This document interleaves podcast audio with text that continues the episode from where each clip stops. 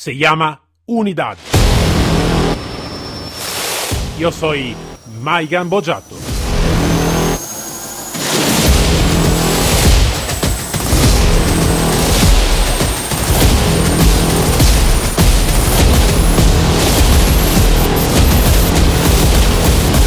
Unidad K9.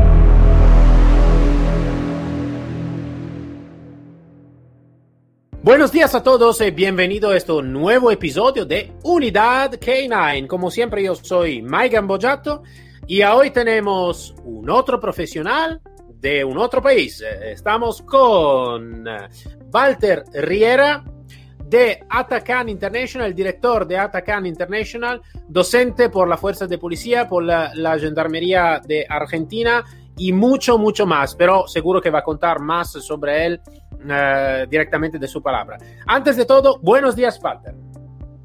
¿Cómo te va? Muy buenos días. Saludo a toda la audiencia. Un placer poder compartir un rato de charla entre perreros acá, eh, entre hermanos K9. Así que para mí es un placer.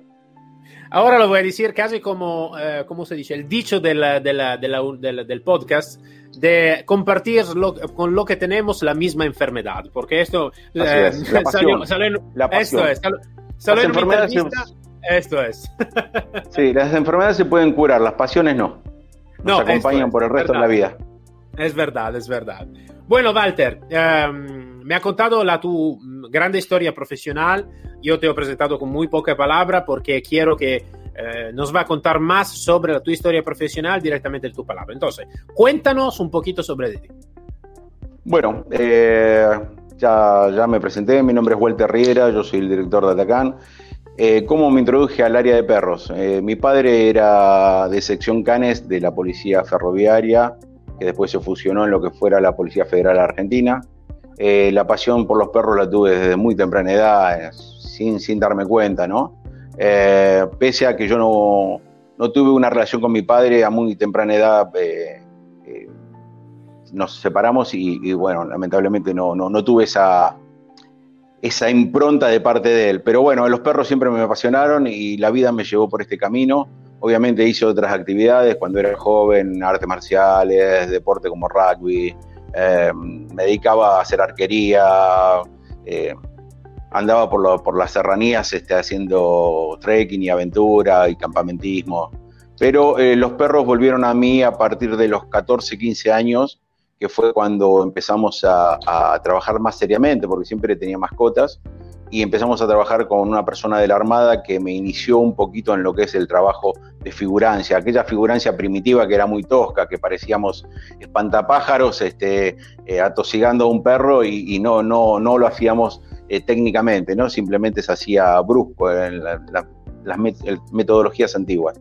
Eh, después me fui incursionando más, fui incorporando mis primeros perros de, seguridad, en aquel tiempo fueron Doberman, y después eh, la vida me trajo a mi compañera de vida, que es mi esposa desde hace ya 32 años, y, y nos conocimos como profesor y alumna de artes marciales, y después se convirtió en una gran perrera, una, una profesional muy fuerte en, en, en, lo suyo como criadora y como profesional en el área de perros de terapia asistida. Y ella me acompañó y me compró mi primer este, eh, perro de raza, digamos, eh, un obsequio que fue de novios y nos llevó por el camino de los perros a lo largo de tanto, ya 35 años que estamos juntos. Y bueno, es parte de cómo nos iniciamos. Después estuve haciendo actividad de sleep dog o perros de trineos, mientras que teníamos ya el servicio de seguridad canina era una pasión que iba a la par. Durante el verano entrenábamos en, en, la ciudad, acá en estas latitudes en Buenos Aires, y todo el invierno nos íbamos toda la temporada a, correr, a entrenarnos y a vivir en la montaña, en San Carlos de Bariloche, en Esquel, en eh, Las Leñas. Eh, participamos de muchos centros invernales donde llevábamos nuestros equipos de trineo, en este caso eran 25 perros que llevábamos, con varios equipos de trineo y hacíamos entrenamiento y algunos salidas así recreativas para, para los turistas.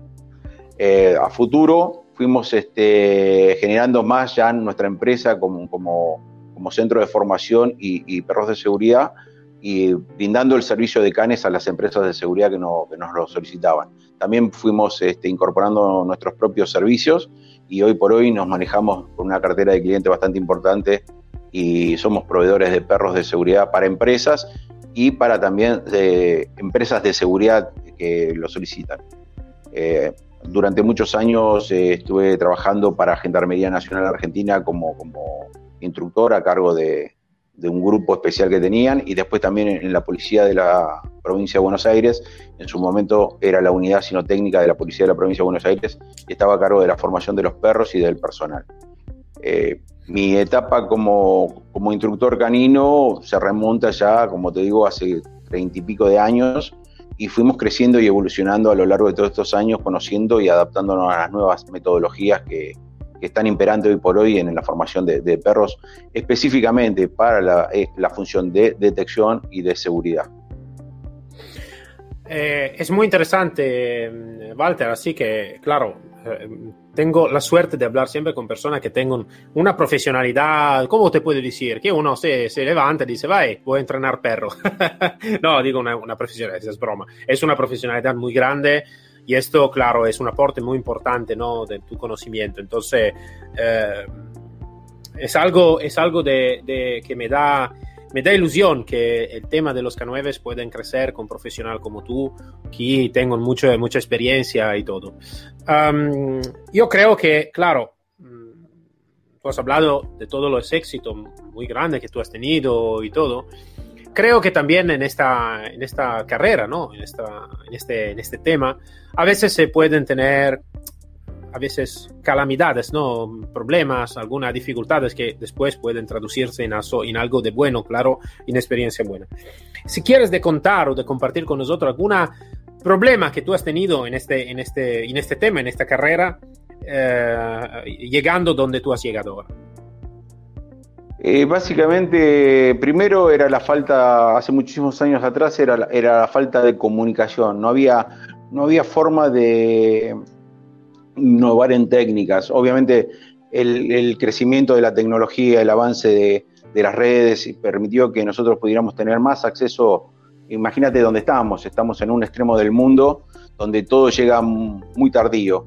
Eh, antes, eh, para ver una raza, yo introduje la raza en el 97 para 98, introduje la raza Malinois acá en Argentina, y conocer un Malinois era conocerlo por foto, era por revista. Entonces, lo que, nos, lo que fue una gran dificultad era la distancia. Estar en el extremo del mundo, en el fin del mundo, eh, nos limitaba muchísimo. Teníamos solamente la cultura del jutsu, la cultura que habían traído los europeos este, posguerra hacia, hacia Argentina, y era, era muy era muy marcial, era muy, muy limitante eh, el trabajo con perros. Obviamente estamos hablando de otros perros, lamentablemente con con el exceso de crianza por negocio se ha perdido mucho de esos perros rudos, rústicos y fuertes y se ha mercantilizado mucho la crianza de perros y eso ha llevado al deterioro de muchas razas. Igualmente hay criadores serios que están haciendo las cosas muy bien como para mantener esa chispa prendida, esa llama encendida en esos perros y todavía hay muy buenos perros acá en Argentina eh, en funciones de seguridad y mucha, mucha gente con ganas de aprender. Yo tengo la, la fortuna, yo siempre soy un agradecido.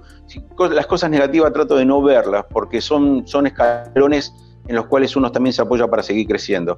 Eh, yo tengo el privilegio, soy uno de los pocos instructores acá en Argentina que tiene el privilegio de dar capacitaciones y recorrer toda América. Tengo la suerte de ser padrino de unidades caninas en México, de las policías eh, locales, de las policías municipales, policías eh, eh, federales, okay, las policías estatales, eh, y así para abajo prácticamente tengo integrantes y miembros en, toda América donde hemos podido dar una capacitación. Somos padrinos de muchas unidades, tanto en la faz de la policía como también somos este, formadores en la, en la faz de las Fuerzas Armadas. Eh, ¿Qué decirte negativo? que todo costó mucho, costó mucho, costó mucho. Antes no había esta, esta facilidad de que prender un, monitorcito, sea de, un teléfono o, una computadora, y poder informarte lo que pasa en el mundo. Antes todo llegaba por medio de revistas o algún documental que veíamos.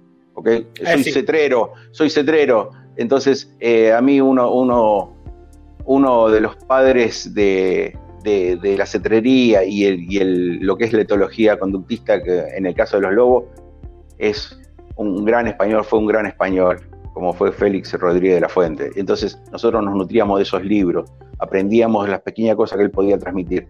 Pero siempre trato de rescatar lo positivo, no, no, soy, no veo negativo, veo siempre el medio vaso lleno y voy por más. Eh, Siempre vas, a, vas, a, encontrar un montón de cosas. Dificultades, comprar los equipamientos adecuados. Hoy por hoy tenemos lo, mejor en tecnología en Argentina, en equipamiento para el trabajo específico de los perros. Tenemos mucho equipamiento.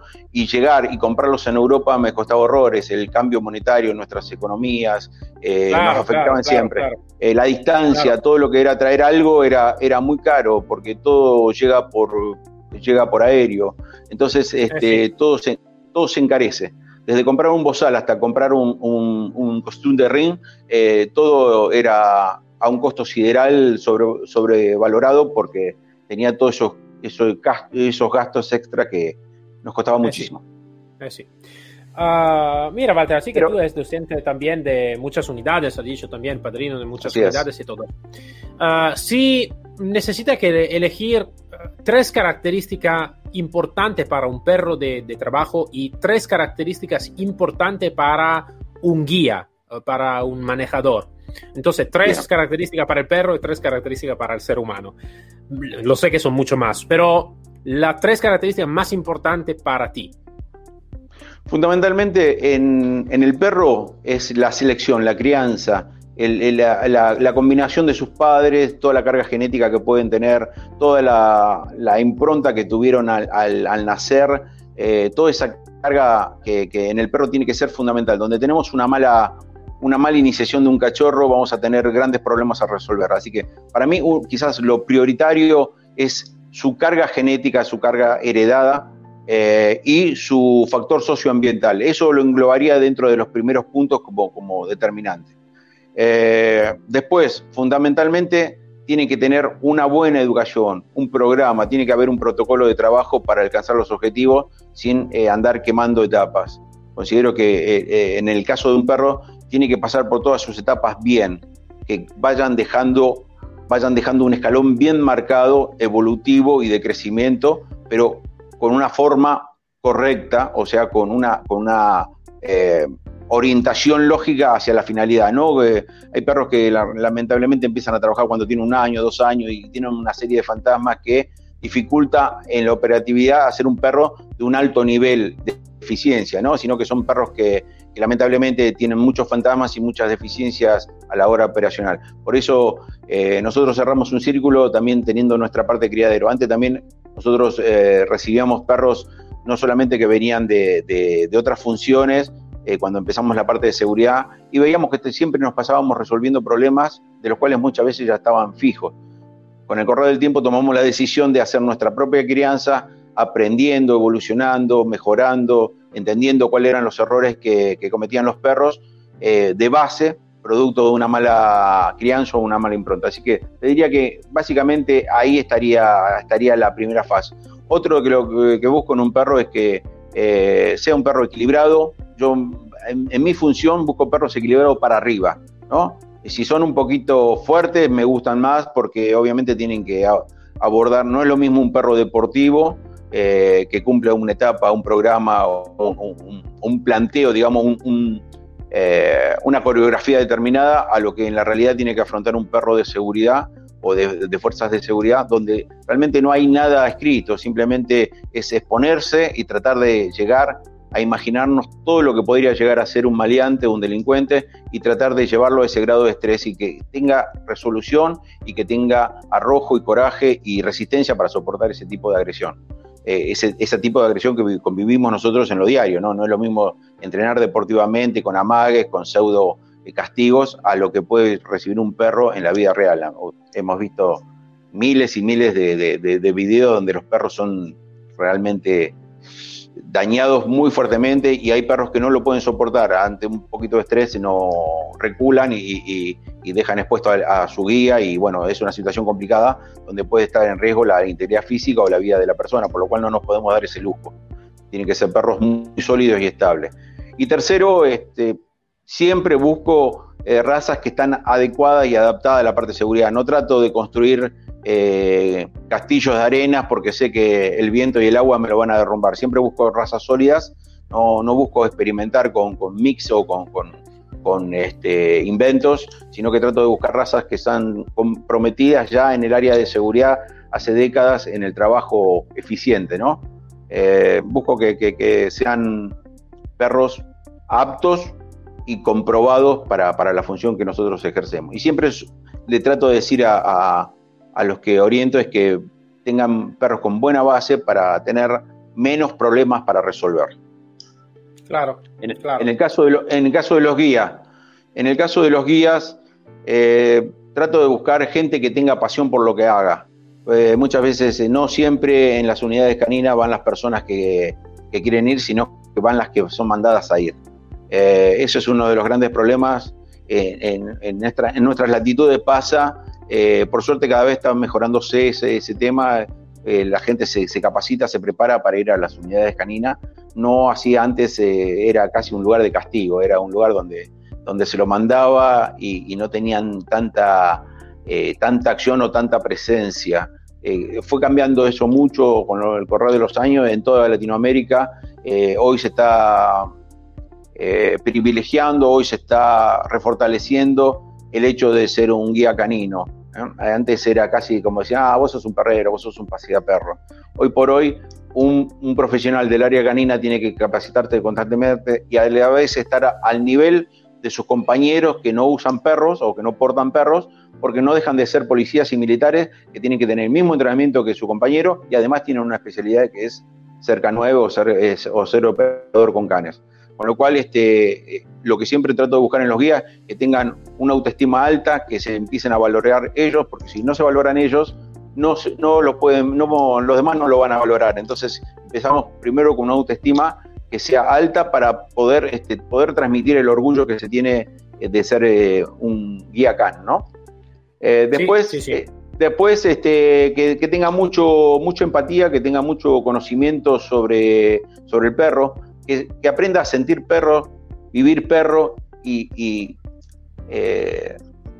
ser perro, en cierta manera, porque la empatía pasa por ese lado, ponerse en el lugar del otro. Y, tenemos que entender al perro porque si no siempre lo tratamos como, nosotros somos simios. Eh, hay algo tan básico como una sonrisa que representa en un perro una agresión eh, y para nosotros es, es un estímulo de, alegría y de sociabilización. Entonces tenemos que entender de que una sonrisa mal interpretada en un perro es una, es una, es una eh, imagen de agresión, ¿ok? con lo cual este, muchas veces hasta los guías caninos no saben, no saben sobre conducta canina sobre teología y tienen que ser, eh, tienen que ser eso, tienen que ser grandes profesionales, no tienen que ser solamente portadores de un perro. Y por, por, tercera, por tercera medida pienso que, que tienen que ir creciendo diariamente, comprometerse con, su función. Pienso que un guía canino tiene que estar comprometido con, la función que está ejerciendo en ese momento y si en ese momento de la vida, en su función policial o de seguridad, le toca estar a, cargo o, acompañando un CAN, tiene que ser, eh, tratar de ser el mejor en, lo que hace. ¿Por qué? Porque en su función radica la seguridad de terceros. Entonces, si, lo toman a la ligera, si no tiene un compromiso a la hora de educar un perro o acompañar un perro y cumplir con sus funciones eh, como corresponde, posiblemente pueda ponerse en riesgo él, su perro o terceros, ¿no? Entonces, trato de buscar que, el, guía sea una persona comprometida con el crecimiento y comprometida con la función de ejercer. El compromiso, claro, es siempre muy, muy importante. Y todo lo que se hace, claro, aquí estamos hablando también con una especie diferente, ¿no? Entonces, un otro ser viviente, una especie diferente, entonces eh, sí que es muy importante y después, claro, el perro lo va a notar cuánto el guía o el instructor está comprometido o lo está haciendo simplemente porque necesita que hacerlo. Walter, sí, así, en la tu experiencia, en muchos años de experiencia, si quieres de compartir con nosotros un episodio eh, a nivel, eh, puede ser operativo también, que si puede compartirlo, claro, eh, donde, ¿qué te marcó? ¿Qué te... Que, que, tú puedes acordar que ha sido un, un, episodio un episodio importante en tu vida de profesional. Sí, eh, hay muchos, hay muchos. Hay cosas tan simples que para mí fueron tan importantes y cosas que realmente comprometieron hasta mi vida, ¿no? Eh, yo tuve situaciones de, de peleas entre barras bravas, ¿no? Entre hinchadas, eh, entre, entre hinchadas de fútbol, y, donde realmente estuvimos en un riesgo real e inminente de, muerte. y gracias a un perro que ya no está en mi vida, ya, ya, está en mi recuerdo y, está enterrado en nuestro centro de formación, hay un lugar especial donde mis grandes perros, mis, mis partners, mis compañeros de vida están y ese lugar es honrado por todos los miembros que vienen a, mi centro de formación eh, porque está en un lugar destacado donde este, inclusive tienen sus propias eh, estatuas eh, y ese perro me salvó la vida, sí, en una situación de conflicto donde realmente ya no, no, podíamos combatir con tantas personas. este perro en su, en su trabajo eh, defensivo pudo contener a muchísimos agresores eh, y bueno, en ese abanico, en ese abanico de técnica de, contención de, esa avalancha humana que se venía, eh, hoy estoy hablando con vos, gracias a ese perro. Gracias a ese perro pude, pude terminar de criar a mi familia, a mis hijos, hoy mi hijo es, es un policía, un oficial de policía de la ciudad, también es un gran hombre de ataque y es un gran entrenador canino. Y, pude criarlo. Eh, capaz que no hubiera, no hubiera podido estar. Así que eso me marcó, esa situación me marcó. No terminé ileso porque terminé lastimado por, me arrojaron escombros, eh, ladrillos, eh, me dejaron un ojo prácticamente inservible en ese momento, obviamente recuperé la visión al tiempo, pero mi perro no permitió que me avasallaran y, me mataran. Realmente iba a ser, iba a ser una situación de vida. Así que eh, yo valoro muchísimo el, trabajo del perro y lo que el perro entrega por, por el amor, por el cuidado y, por entrega todo, cosa que quizás un compañero humano en situaciones muy límites podría llegar a dudar. El perro no duda, el perro va a hacerlo por el amor que le hemos brindado. Yo eso soy particularmente de acuerdo contigo y eh, soy siempre eso lo voy a repetir. Creo casi todos los episodios que realmente eh, muchas personas, muchos también eh, el mando tal vez de, alguna fuerza y todo, no sé cuánto realmente va a comprender, cuánto en realidad, em, cuánto es la potencialidad de la unidad K9 en todos los ámbitos, ¿no? De seguridad, de, detección y todo. Y cuánto necesita que valorar eh, una, una especialidad como esta, como tú estás diciendo, porque realmente puede hacer un trabajo que hoy en día todavía no, se puede alcanzar con solos humanos a veces, ¿no? Entonces, mm, yo creo que nosotros tenemos la responsabilidad de dar a conocer realmente con, con, eh, con, con, algo de concreto, con algo en serio, cuánto realmente la potencialidad de la unidad K9 en general necesita que valorar mucho más de cómo está a hoy en día valorada, y te digo, en, general, un poquito en todo el mundo, ¿no? Que a veces está algún sitio donde está un poquito más valorada, algún país donde está un poquito menos valorada. Y necesita que dar a crecer, seguro que necesita que dar a crecer, y yo creo la única manera para darla a crecer es conocimiento, es dar a conocer el nuestro mundo sin hacer la lucha entre nosotros, porque esto también lo miré muchas veces que está una lucha muy fuerte también entre entrenadores eh, y todo lo que sea. Entonces sí que cada uno necesita que tener su propio, eh, su propio método, su propia visión, su propio punto de vista. Y creo que cada punto de vista puede valorar más el punto de vista también del otro, ¿no? Porque si yo veo en una manera, tú lo puedes ver en otra y juntos podemos verla en una tercera manera que puede ser que la mejor, ¿no? Para, para, para todos. Pero se necesita que dar a conocer. Yo soy, tengo mucha ilusión de esto, de, crear un poquito de enlace, ¿no? Con, eh, también con este podcast y todo, para, dar a conocer este mundo, no solo por los técnicos, pero también por personas que no sé nada, no sabes nada de perro o casi nada, ¿no? Miran el perro como eh, solo, entre comillas, una mascota, cuando en realidad, claro, el perro es un compañero en todos los aspectos. Uh, Walter, te hago uh, una pregunta más, uh, un poquito más sobre el perro ahora, ¿no? Eh, entonces, ho comprendido que tú has sido el primer creador, ¿no? En Argentina también del pastor belga Malinois. Y una pregunta que te hago, entonces tú puedes contestar, creo, también mucho más, es que hoy en día, claro, como tú sabes, el pastor belga Malinois está en casi todo el mundo, ¿no? En casi toda la Fuerza Armada, de seguridad y todo. Según la tu opinión, sí que el Malinois es la mejor opción para, para todo el tema de, seguridad, detección y todo, o por alguna especialidad para ti estaría mejor a veces de mirar también otra tipología de perro. Bueno, eh, Está claro, he sido uno de los introductores eh, y hemos sido un grupo de cuatro personas las que introdujimos este, en la raza, así que somos, eh, hay que también reconocer el, esfuerzo de, toda esta gente que hizo la gran patriada de traer los primeros Malinois a Argentina, a otro, al extremo del mundo.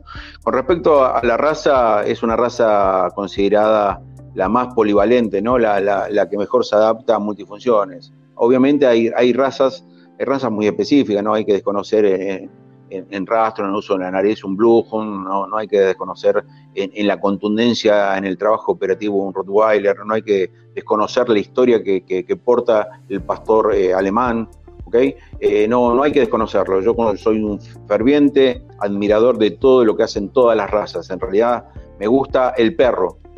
Hablamos de raza por hablar de raza, pero eh, hoy, hoy, hace poquito, hace un par de meses atrás, encontré un perro de la calle que estaba mendigando comida en una terminal de, trenes y lo recogí y hoy es un excelente perro operativo en la parte de detección de narcóticos.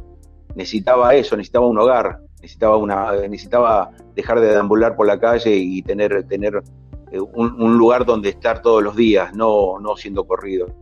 Eh, amo, amo el perro por perro, no amo el perro por raza decidí tener una raza porque obviamente conocía las potencialidades que tenían, me guiaba por lo que veía en las revistas que venían de España eh, en los años 90, entonces eh, fue, fue para mí un logro, una meca poder llegar a, la raza, que es una raza que, cumple muchas expectativas de, eh, en las fuerzas de seguridad, sin lugar a duda.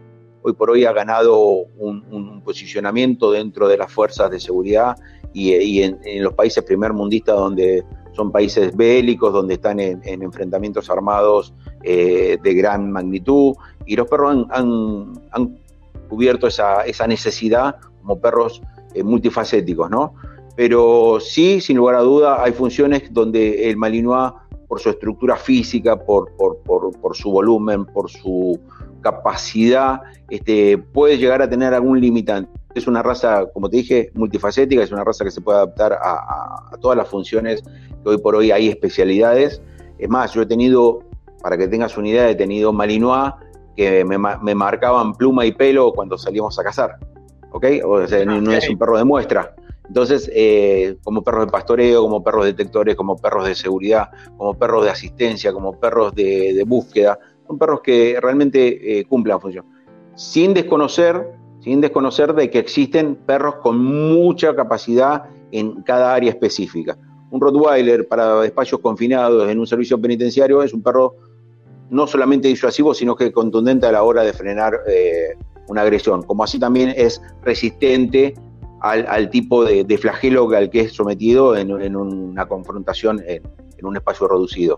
Eh, amo a todas las razas y muchas veces soy de orientar de, que no solamente el Malinois puede servir para esa función, sino que siempre recomendamos, según la situación y necesidad, la raza adecuada. Eh, obviamente también pasa por en la latitud que se trabaja, hay perros que trabajan eh, muy expuestos al sol, y sabemos que la mayoría de las razas que trabajamos en seguridad, la mayoría de las razas, digamos un Rottweiler, un Schnauzer, un ovejero alemán, un pastor alemán, un eh, holandés, eh, cualquier raza de, que apliquemos a seguridad por lo general tiene eh, su manto, su, su, pelaje negro, en condiciones adversas donde puede trabajar más en una seguridad externa o, al, aire libre, en zonas muy donde hay muy, mucha irradiación solar, quizás es un perro que sufriría mucho más. Por eso el asesoramiento cuando asesoramos a algunas unidades, también tenemos en cuenta esos, esos valores que no, se tienen a la hora de poner un perro en utilidad y lamentablemente después pagan con golpe de calor, con exceso de exposición claro, eh, al clima hostil. Y bueno, por lo general trato de decir de que no solamente se trabaje con Malinois, sino que se adecuen a las necesidades. Y muchas veces también pasa por el poder de, adquisición, ¿no? Sí, sí, poder, Conseguir, poder conseguir o no determinadas razas. Hay regiones donde el Malinois recién ahora está, se está introduciendo, hay regiones eh, y, ciudades o pueblos o, países donde tienen una cultura más del ovejero alemán o del Rottweiler, entonces recién ahora han empezado a meter un perro de talla más chica, menos, menos este, contundente a la hora de, su presencia, pero eh, el Malinois no es un perro que intimide, tú tienes que verlo trabajar para que te asuste, porque si no es un, es un perro como nosotros decimos, es un perro de la calle. es un perro muy primitivo, ¿no? Entonces hay otras razas que tienen mucha más difusión, como fueron en los 80 el, Doberman, como fue el Rottweiler en los 90, como el ovejero alemán tiene su, historia, ¿no? El, el Malinois no, inspira respeto excepto que lo veas trabajar, ahí empezás a tenerle miedo. Y hay lugares donde no se ha visto el Malinois, entonces este, no es un perro que se lo respete sí, sí, verdad, eso es verdad. Exacto. Uh, Walter, tenemos eh, poco tiempo, pero quiero hacerte una pregunta en dos minutos muy rápida. Por favor.